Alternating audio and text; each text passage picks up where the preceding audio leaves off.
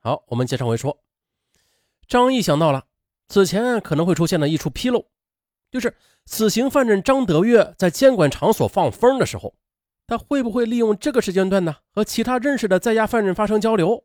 而且这个人呢，就是在阿杰死后关押进来的，他们彼此认识，交流之中无意的将阿杰死去的消息告知了张德月，完全有这个可能。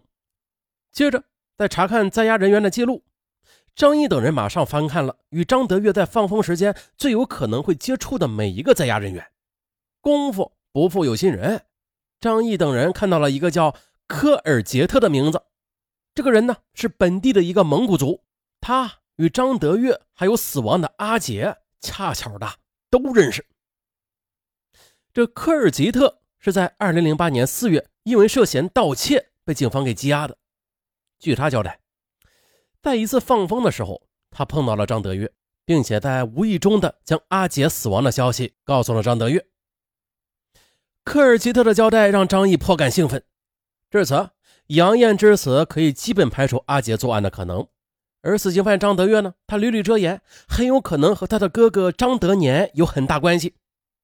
再就是啊，从张德年与杨艳的恋爱关系来看，张德年他很有可能就是本案的真凶。于是，在二零零八年八月的一天，嫌疑人张德年被警方请到了刑警队。接着，在这么多来往信件的证据面前，张德年他不得不供认了他和杨艳之间的恋爱关系。但是，张德年也说了，他之前和警方隐瞒这段恋情，是因为另有苦衷，自己并不是谋杀杨艳的凶手。张德年说，他害怕杨艳插足他们的家庭生活。他和妻子结婚已经有两个年头了，夫唱妇随。啊，感情很深，并且还有了一个一岁的儿子。他不愿意让警察知道他和杨艳这一段恋情啊，影响他和妻子的感情。二零零六年八月的离婚后的杨艳写信告诉张德年，说他想再次来到张家吃棉花。出于多年前的感情，张德年也同意了。而那个时候的张德年，他经过多年的打拼，经济状况已经有些改善了。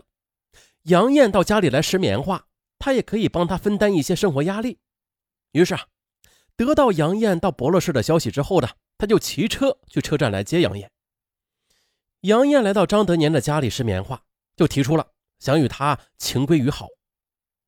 但是此时张德年已经是娶妻生子，对杨艳的感情也是已经淡化了。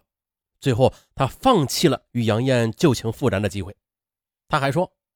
在失眠季结束之后的，他支付给了杨艳一千五百元钱，让他回家了。就这样呢，张德年在警方面前讲述了他和杨艳曾经的恋爱经历，但是对杀害杨艳的事儿，他却始终不承认。他对警方还信誓旦旦地说：“我有房子，有老婆孩子，我怎么可能为了杨艳这么一个人，为了几年前的这段感情去谋害她的性命啊？我这样做也不值得。”那因为缺少百分之百的证据，警方经过认真分析，认为张德年他不具备谋杀杨艳的各种因素。而此时，站在看守所的高墙上，张毅他再一次陷入了沉思。张德年他究竟有没有可能是杀害杨艳的凶手啊？如果不是他的话，那么张德月他为什么又要替哥哥百般遮掩呢？于是再次提审张德月，但是。他能如实交代吗？此时，在监舍内的一角，死刑犯张德月也是陷入了沉思的。他在静静的等待着即将走到前台的这位素未谋面的对手。张毅做好了充分的准备，审讯在即。他现在档案室里详细的了解了张德月供述的凶杀案情，以及办案民警调查走访的所有资料。熟悉犯罪心理学的他。他始终有一个深深的疑惑，啊，在有关死刑犯张德月的十多册的卷宗里，详细的记载了张德月犯下的两起案件，一起是在二零零五年十月犯下了一起诈骗案，一起是在二零零七年三月犯下的绑架杀人碎尸案，在短短一年多的时间里，张德月就迅速的从一个诈骗犯蜕变成了一个杀人碎尸的恶魔。那这种心理的变化也太过突然了吧？这中间就好像是缺少了一个环节。两起案子给人一种衔接不上的感觉，显然不符合犯罪心理学发展的规律的。张毅推测，杀害杨毅的手法没有张德月杀人碎尸那么凶残，不过这残暴的手段却明显大于张德月早期的诈骗手法的。这会是张德月蜕变为杀人恶魔的心理过程中那最为重要的一环吗？难道这就是张德月本人犯下的又一起命案吗？从杨艳这起凶杀案来看，是发生在张德月诈骗案和杀人碎尸案的中间，而这刚好是一个过渡。也就是说，这个手段所呈现出来很多特点，符合张德月犯罪心理的成长轨迹的。分析完毕。二零零八年九月三日，在完成了所有准备工作之后的张毅决定提审死刑犯张德月。为了打开张德月的话匣子。张毅又让张德月重新复述了一遍曾经的供词。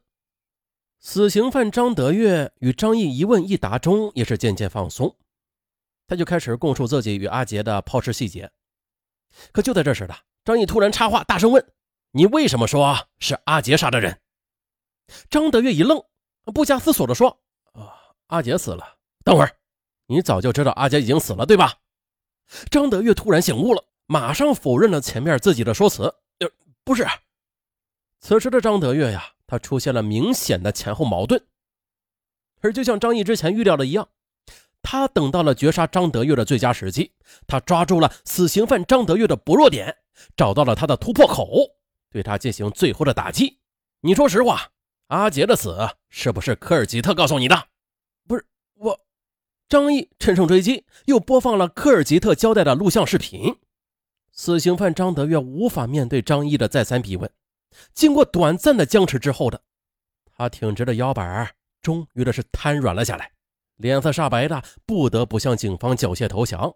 他终于是交代了杀害杨艳的全过程。过程是这样的：二零零六年十一月下旬的，在石棉花工期结束之后的，杨艳得到雇主张德年给他的一千五百元的工资，而他呢也准备离开当地。可是这一切的让觊觎杨艳姿色的张德月看在了眼里。当天晚上，他假意要送杨艳去车站为名，骑着摩托车将杨艳给骗走了。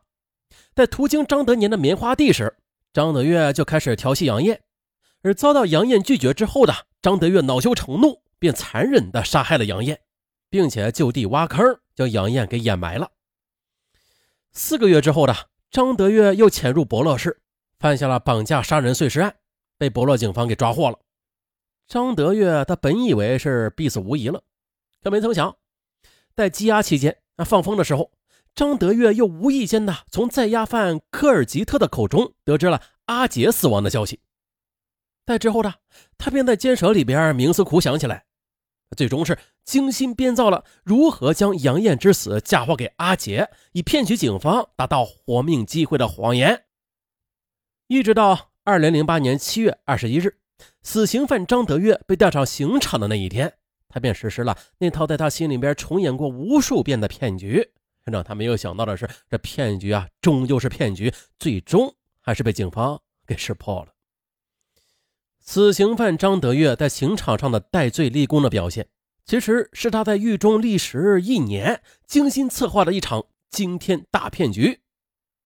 啊，确实够惊天的。